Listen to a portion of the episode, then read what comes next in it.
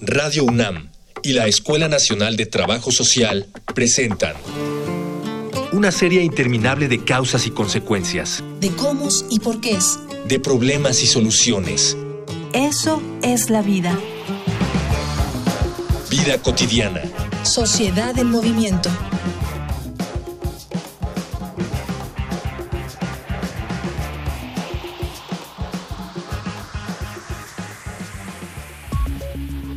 El círculo vicioso inicia con una sociedad que no tolera la educación sexual. Al desconocer los métodos anticonceptivos y la responsabilidad que conlleva no utilizarlos, lo siguiente es el embarazo no deseado.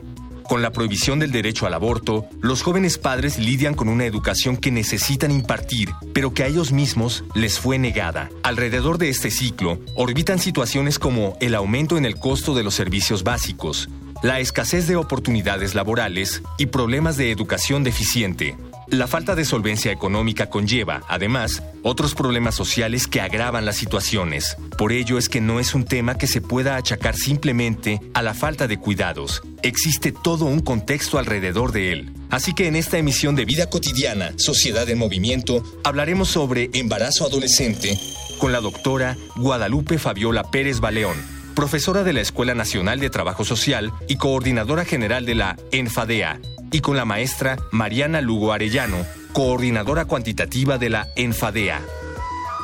Dialogar para actuar, actuar para resolver.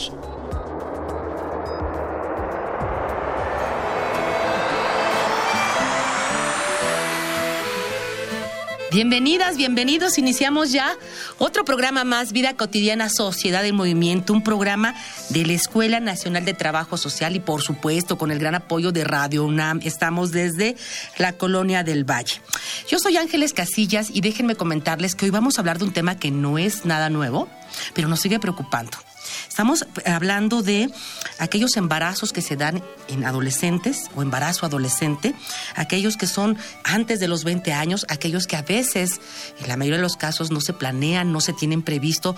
Hoy justamente queremos hablar desde la investigación, desde la academia, acerca de una encuesta, una encuesta nacional, justamente de los factores, porque pueden ser muchos, que son determinantes o están vinculados con el embarazo en adolescente y por sus siglas se llama ENFADEA.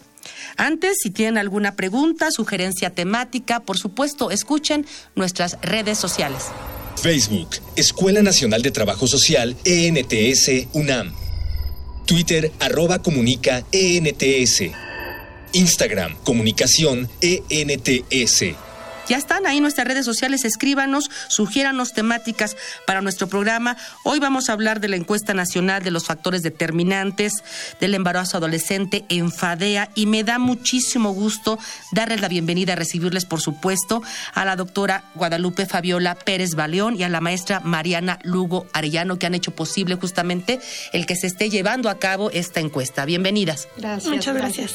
Gracias por estar con nosotros. Vamos a iniciar, eh, para quienes nos escuchan, ¿Qué es Enfadea? ¿En qué consiste esta encuesta? ¿Cómo surge? ¿Con qué propósito? ¿Cómo nace? Maestra. Sí, gracias Ángeles. Pues eh, agradecer a Radio UNAM que nos eh, brinda este espacio para difundir la encuesta nacional de los factores determinantes del embarazo adolescente. Esta es una encuesta que nace y que se genera desde la propia Escuela Nacional de Trabajo Social de la UNAM.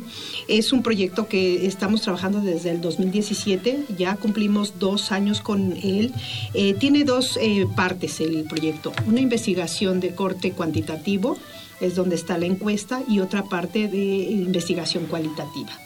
Entonces, eh, la, encuesta está fue financiada por la Fundación Gonzalo Ribarronte y pues nos da el apoyo económico para hacer una encuesta de corte o de tipo eh, representativa a nivel nacional y por zonas urbanas y rurales.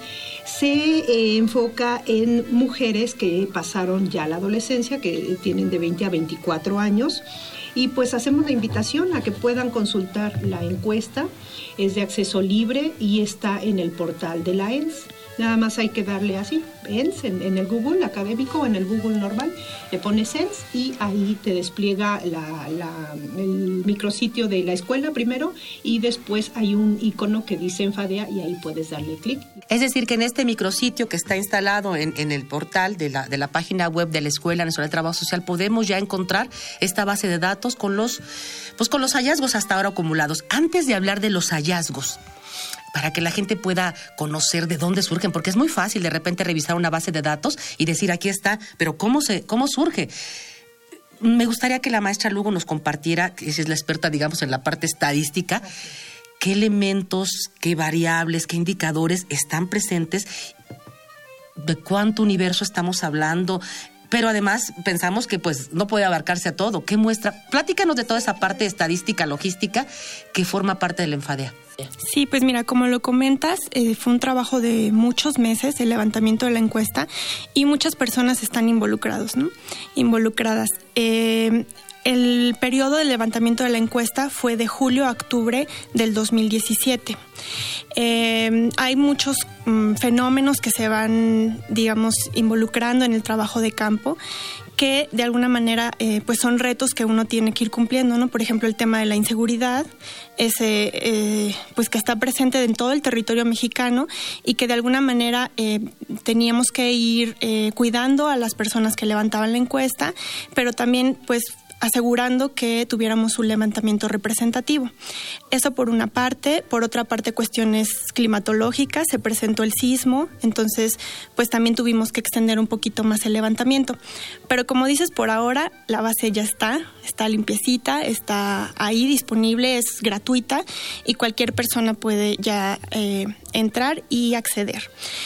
Eh, los temas que están presentes en esta encuesta, primero se aplicaba un cuestionario de hogar.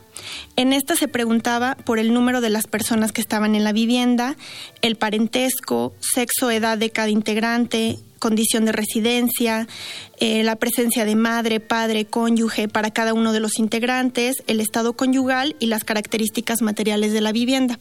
Con este cuestionario de hogar que se aplicaba, podíamos detectar a las mujeres que eran elegibles para el cuestionario individual, que son las mujeres, como lo comentaba Fabiola, de 20 a 24 años.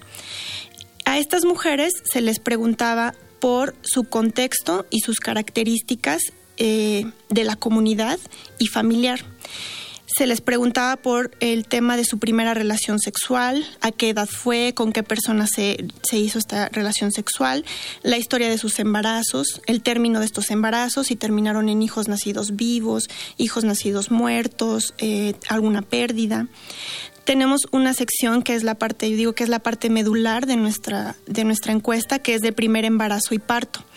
Ahí se pregunta, bueno, de todo, quién, de sobre la persona con la que se llevó a cabo este embarazo, algunas de sus características, por ejemplo, se pregunta si la mujer se encontraba estudiando o no, se preguntan reacciones de los padres, deseo de embarazo. Es, es una sección muy amplia. También se pregunta sobre nupcialidad, sobre violencia en la familia de origen y sobre percepción de derechos reproductivos y expectativas. Algo que fíjate que eh, es una muestra de 3.380 mujeres de esta edad que, como ya lo comentaba Fabiola, al, es representativa. Entonces, estas mujeres están representando a 4.792.056 mujeres de ese grupo de edad. Ahora, algo que nos preguntan mucho es, ¿por qué estamos hablando de embarazo adolescente si encuestamos a mujeres de 20 a 24? Entonces, bueno, primero comentar que fue una decisión metodológica, fue una decisión técnica que se toma en función del tiempo, del presupuesto, pero la que nos permite obtener los resultados que queremos, ¿no? Que nos permite cumplir el objetivo de la encuesta. Al encuestar a mujeres de 20 a 24, podemos asegurar que estas mujeres ya pasaron por la etapa de la adolescencia y hacer preguntas retrospectivas sobre su contexto. Por ejemplo, cuando eres adolescente vivías la mayor parte del tiempo en una ciudad, en un pueblo. Entonces, eh, permitimos, o sea, al momento de delimitar de esta forma la muestra, nos permite asegurar que estas mujeres ya vivieron y nos permite tener el, la magnitud de cuántas de ellas se embarazaron. A diferencia, por ejemplo, si encuestáramos a mujeres adolescentes, si encuestáramos a una mujer de 17 años que en ese momento no se ha embarazado, no sabríamos si al término de la adolescencia si se habrá embarazado o no. Entonces, bueno, creo que son algunas de las ventajas.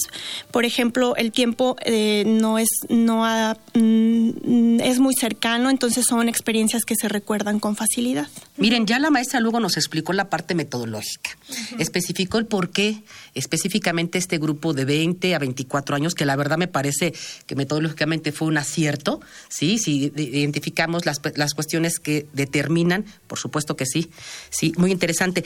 Vamos, antes de platicar con, con, la, con la doctora Baleón acerca de qué ya avances se tienen, qué hallazgos ya se han localizado de esta encuesta, vamos a un material que nos prepara producción, vamos a una infografía social. Infografía social. Según datos de la Encuesta Nacional de los Factores Determinantes del Embarazo Adolescente, o ENFADEA, realizada a 3.380 mujeres de 20 a 24 años de edad, 38.1% tuvo alguna experiencia de embarazo en la adolescencia, lo que significa que dos de cada cinco mujeres en ese rango de edad tuvieron un embarazo en un periodo de los 12 a los 19 años.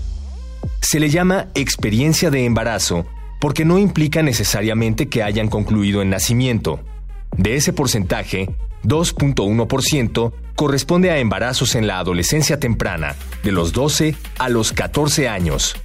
17.6% fueron embarazos en la adolescencia tardía, entre los 18 y los 19 años. 18.4% fue en la adolescencia media, entre los 15 y los 17 años. También se encontró una íntima relación entre la falta de educación y el embarazo adolescente. Tres de cada cuatro mujeres que quedaron embarazadas durante la adolescencia no estudiaban. Entre las razones para impedir sus estudios, 23.7% no pudieron pagar sus gastos escolares, 19.5% no quisieron seguir estudiando o perdieron el gusto por la escuela, y 16.6% lo hicieron por el embarazo en sí. La secundaria es el nivel educativo más vulnerable en cuestión de embarazo, con un índice de deserción del 41.9%, mientras que la educación media superior es el nivel educativo promedio al que acceden las mujeres en nuestro país.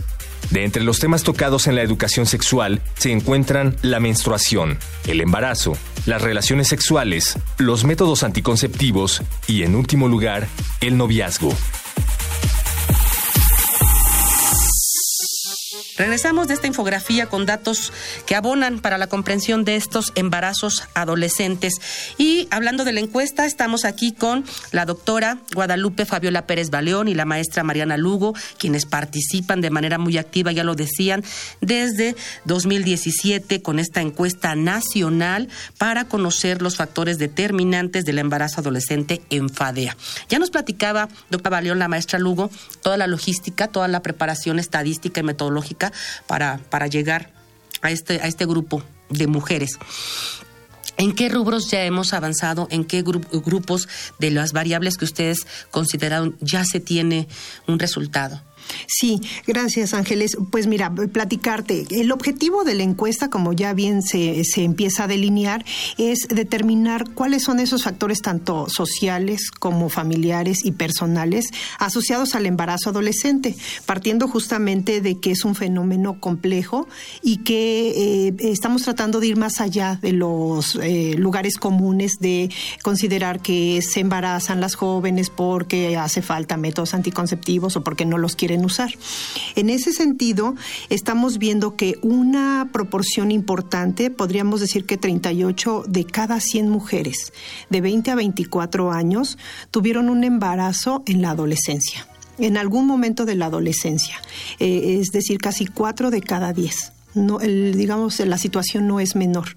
Eh, en ese sentido, el número más, eh, el porcentaje menor de las que se embarazan se encuentra en las mujeres menores de 15 años, con un 2.1%. Y eh, los otros dos grupos de edad de la adolescencia, las de 15 a 17 y 18 a 19, se llevan el resto del porcentaje. Es donde mayormente se están embarazando. lo que tenemos que hacer es ver ¿Por qué? Justamente, ¿no? ¿Cuáles son esos factores que lo están determinando? Ahorita llevamos analizada la parte de la cuestión educativa, que en esa yo creo que eh, sería muy importante que pudiéramos eh, ponerle atención. Mariana nos va a platicar un poquito más sobre el tema, pero de entrada yo diría, es en la escuela, si tú me preguntaras ahorita, ¿qué podemos empezar a pensar para eh, ir limitando y previniendo embarazos no deseados en la adolescencia? No digo que todos los embarazos sean no deseados, también tenemos que tener como mucho cuidado. Hay jóvenes, hay mujeres y varones también que desean el embarazo desde muy temprano. Más bien tenemos que darles condiciones para que ellos puedan elegir. ¿No? Porque si no pareciera que es algo que ellos eligen, pero en un contexto donde es eso o nada. Claro. ¿Sabes? Bueno, eh, ¿qué tenemos que hacer en la escuela? Tenemos que ponerle mucha atención a los a la escuela y a los profesores para que no sean un factor expulsor de, eh, de, estos jóvenes y estas adolescentes porque estamos viendo que es afuera donde se están embarazando, ¿sabes? Entonces, eh, no ahondo más en los resultados porque me gustaría que Mariana nos platicara un poquito más sobre la cuestión educativa. Bueno, justo como le decía Fabiola, una de, lo que comúnmente se piensa es que las mujeres abandonan la escuela porque se embarazan. Sin embargo, con datos de la encuesta lo que encontramos es que tres de cada cuatro mujeres, es decir, aproximadamente el 75% de las mujeres que encuestamos, no se encontraban estudiando cuando se embarazaron en la adolescencia. Es un porcentaje muy alto, lo que quiere decir que estos embarazos se están dando ya fuera de la escuela fuera del contexto educativo. Cuando analizamos el nivel educativo que tienen las mujeres eh, al momento de la encuesta, vemos que eh, están en los extremos. Por ejemplo, las mujeres que no se embarazan en la adolescencia eh, tienen un porcentaje, el porcentaje mayor en el nivel media superior y superior, mientras que las mujeres que sí tienen un embarazo en la adolescencia se encuentran en primaria o menos o secundaria equivalente. Por poner otro ejemplo en, en cuanto a esta, eh, vemos que la edad mediana a la primera salida de la escuela, en el caso de las mujeres que tienen un embarazo en la adolescencia, es a, las, a los 15.2 años. ¿Esto qué quiere decir? Que estas mujeres están saliendo por primera vez eh, al término de la secundaria o al inicio del bachillerato. Por el lado contrario, las mujeres que no se embarazaron en la adolescencia tienen una edad mediana a la primera salida de la escuela a los 18.5. ¿Esto quiere decir? Que salen por primera vez al término del bachillerato o al inicio del nivel superior. Sus trayectorias educativas son muy distintas cuando hay un embarazo y no. Cuando eh, exploramos sobre los motivos por los que salen de la escuela, vemos que el embarazo no está en primer lugar en ningún caso. Si se embaraza, ya sea que se embarace o no. En el caso de las mujeres que sí tuvieron un embarazo en la adolescencia, en primer lugar se encuentran las razones económicas. Ellas dicen que no pueden pagar los gastos escolares por el lado de las mujeres que no se embarazan en la adolescencia, en primer lugar se encuentran eh, que alcanzó el grado que querían. O sea, ellas están saliendo de la escuela porque tuvieron un logro educativo, digamos, ¿no? Alcanzan el grado que querían. Entonces, digamos, el embarazo no está en primer lugar, pero también nos reflejan contextos distintos. Cabe mencionar que el embarazo sí se encuentra en tercer lugar en el caso de las mujeres que se embarazan en la adolescencia. Em, por otro lado, también en la encuesta podemos explorar algunos temas que se hablan en el sector educativo. Por ejemplo, si algún profesor les habló de menstruación, embarazo, noviazgo, relaciones sexuales, métodos anticonceptivos. Y vemos que eh, la mayoría de las mujeres sí recibe información en la escuela, sin embargo los porcentajes son menores cuando hay un embarazo en la adolescencia. Por poner algún ejemplo, el noviazgo es del tema que menos se habla. Solo 74.1 mujeres de las que tuvieron embarazo en la adolescencia mencionan que les hablaron de este tema. Por el lado contrario, las mujeres que no se embarazaron son 85%. Hay muchas, muchos, muchos elementos que cruzar estadísticamente hablando, porque es muy similar cuando hablamos de salud los determinantes sociales, bueno, ¿cuántos de ellos no confluyen para que alguien tenga un estado de salud en, desequilibrio, ¿no?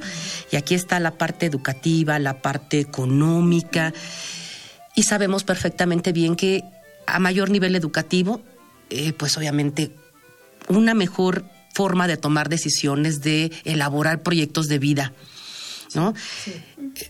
Maestra, maestra, doctora Baleón, ¿qué más, cómo cómo encajar todas estas variables que están por ahí identificándose y cómo, cómo asociarlas, cómo llegar a un estudio donde podamos vincular, porque además la encuesta es nacional, ¿sí? Y hay contextos de verdad bien distintos. No es lo mismo hablar de una población femenina del sureste de, la, de, la, de nuestro país que del norte, por ejemplo, ¿no? El acceso educativo, las condiciones económicas son bien distintas.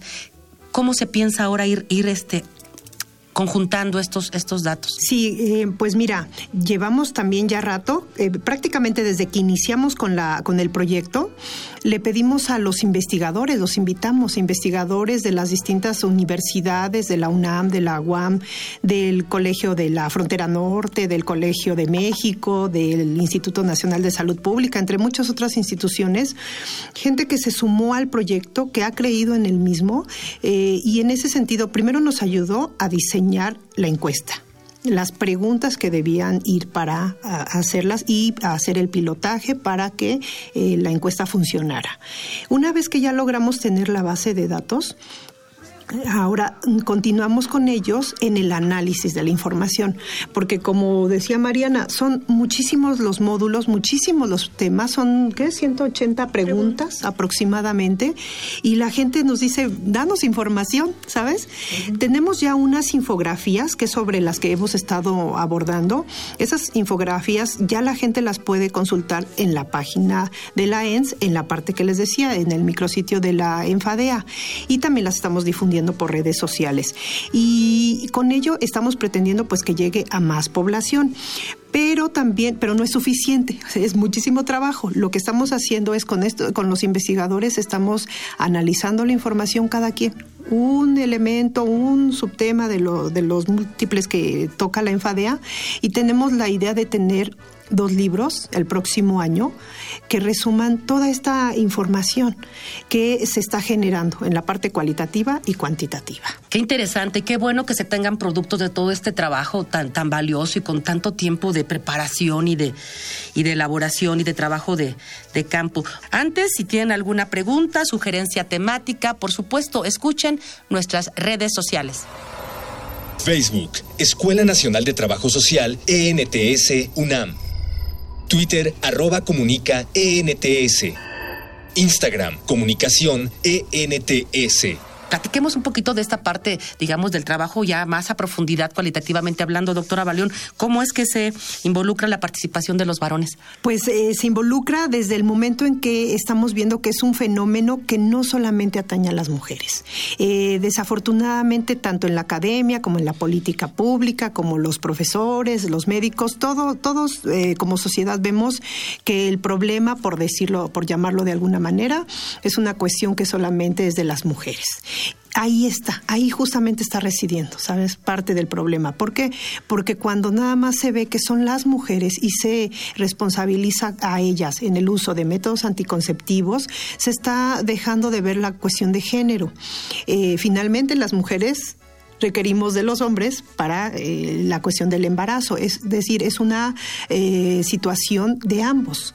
Y los jóvenes, por cuestiones culturales y de género, muchas veces pueden no desconocer, ¿no? Simplemente que han vivido sus parejas una situación de embarazo. Aquí tenemos esta, tratamos de retomar esta cuestión. Como ya decíamos, no nos, eh, el presupuesto no alcanza para todo una encuesta es muy, muy cara. Tuvimos que privilegiar a las mujeres y además de cierto grupo etario. Pero en la parte cualitativa sí hicimos entrevistas en profundidad tanto a hombres como a mujeres mujeres que se habían embarazado desde los 13 años hasta los 19 años, es decir, en la adolescencia. Y los varones, la pregunta que les hacíamos eh, para invitarlos a participar era si habían tenido o, habían sabido que habían embarazado a su pareja siendo ellos adolescentes. Obviamente es una población que quiso participar porque a su vez reconoce haberlo hecho, ¿no? haber embarazado y sobre ellos eh, abordamos cuestiones de la paternidad qué significó para ellos saber que iban a ser padres, si ejercen esa paternidad, si continúan con, la, con esa pareja o no, pero continúan viendo al hijo.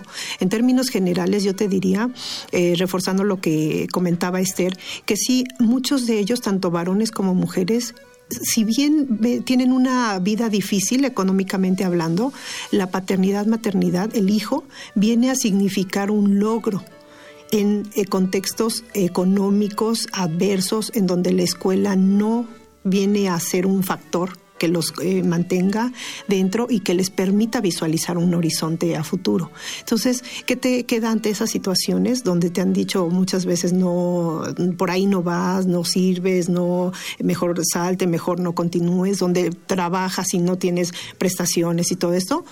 Lo, que, lo que queda es buscarlo en algo más, ¿no? En el hijo. Híjole, pues aquí hay muchas vertientes, maestra. También podríamos hablar de la parte sociocultural y ya sería una segunda encuesta. Te voy a decir por qué. Porque finalmente hay una construcción social acerca de la, de la, de la paternidad, ¿no? Tanto para el hombre como para la mujer. Y es bien difícil que toda vez que fuiste o tuviste un hijo en, en la etapa adolescente, ahora está y, culturalmente hablando no se estila, no acostumbramos decir que esto fue algo que limitó mis planes, que frustró mi, mi proyecto de vida, etcétera. Así me explico, socialmente atribuyes algo que es benéfico, ¿no? Independientemente de que sí haya sucedido así. Antes de terminar nuestro programa, que ya estamos casi al término, eh, maestra Lugo, ¿cuándo concluye definitivamente la encuesta con la parte cuantitativa y cualitativa para poder ver reflejado, no sé si se haga en el propio micrositio que ustedes nos comentan, si ahí podamos consultarlo. ¿Para cuándo se tiene previsto? Bueno, la encuesta ya está, ya está ahí. Cualquier persona podría entrar al micrositio y consultar la base de datos. Todo este año vamos a estar trabajando en el, en el análisis de la información. Entonces, pues ahora sí invitarlos a que estén al pendientes en nuestra página de Facebook, en, en, este, en la página de, del micrositio. Ahí vamos a estar subiendo infografías con, algunos, con los principales resultados y también a principios del próximo año esperamos tener ya los libros con los principales resultados. Dime una cosa, maestra, para quienes eh, están interesados en consultar esta base de datos, estos avances ya de la Enfadea, ¿cómo descargan el formato? Es decir, ¿solamente visualizar o hay, hay descargables, quiero pensar, un Excel? ¿Cómo, cómo es esta, este manejo? Sí, mira, la base de datos se encuentra eh, para los programas de Stata y SPS. Investigadores, eh, estudiantes o instituciones que se dediquen al análisis de la información podrían descargarla en formato DAT y este set, no, SAF y DTA. Mm. Este, pero digamos que para el público que quiera hacer consultas en general de la información, sin necesidad de descargar la base de datos, eh, reitero, vamos a estar publicando infografías, vamos a estar publicando los principales resultados, eh, va a haber eh, también a finales de año un libro con los principales resultados y los libros con estos investigadores en formato digital. Miren, esto, esto de las infografías son preciosas, es un formato visualmente muy atractivo que condensa la información concretita. Repitan dónde podemos este, encontrar esta, esta información en el formato de infografías. Eh, está en la página de la ENSUNAM, te metes ahí, das www.trabajosocial.unam.mx y ahí hay un botón, le das enfadea y te lleva al micrositio, ahí nos buscas y ahí vamos a estar con las infografías o también que nos manden un correo o nos busquen en, Facebook eh, como PESIR con doble S e Y. Nos mandan una invitación y van a ver cómo constantemente vamos a estar subiendo las infografías y nos pueden hacer consultas directamente a quienes están participando desde la academia. Ya nos vamos, ya terminó nuestro programa por el día de hoy. Pues, vamos a estar con ustedes cada, cada viernes. ¿Algún mensaje para la academia, para la sociedad en general, doctora Baleón, maestra Lugo, para poder despedir nuestro programa? Eh, hacerles una invitación a que consulten de manera intensiva y extensiva la eh, base de datos, porque está hecha justamente para que entre todos podamos construir el conocimiento y podamos tener información certera acerca del tema. Sí, pues justo invitarlos, creo que la encuesta da para muchísimo, el tema da para mucho, que a veces en infografías o en un capítulo no se puede, entonces invitarlos a que la exploten ahora sí. Sí, fíjense que muchos de estos datos, que no fue fácil, obviamente, reconozco toda la labor, justamente nos sirven para eso, para construir líneas de investigación, de intervención sobre la base de lo ya explorado, sobre lo real, porque no es un fenómeno, insisto, ni desconocido ni nuevo. Pero miren, aquí están los datos. Pues adelante, la sociedad, qué bueno que se tengan estos consumibles. No siempre en la investigación se tiene, a veces como que el, el producto siempre es para, para la academia, para guardarlo, para este, conservarlo por ahí. Qué bueno que sean consumibles para toda la sociedad. Les felicito. No me resta más que agradecer a todos y todas quienes hacen posible este programa. Radio UNAM, por supuesto a las facilidades que nos da para la producción. Miguel Alvarado, muchísimas gracias. En los controles, Miguel Ángel Ferrini, en la información, siempre al pendiente, Cindy Pérez y por supuesto Jorge Herrera de nuestra querida Escuela de Trabajo Social y a todos ustedes quienes hacen posible este programa. Yo me despido, mi nombre es Ángeles Casillas, confío en que coincidamos en nuestra siguiente emisión. Bonita tarde. Vida cotidiana es una coproducción entre Radio UNAM y la Escuela Nacional de Trabajo Social.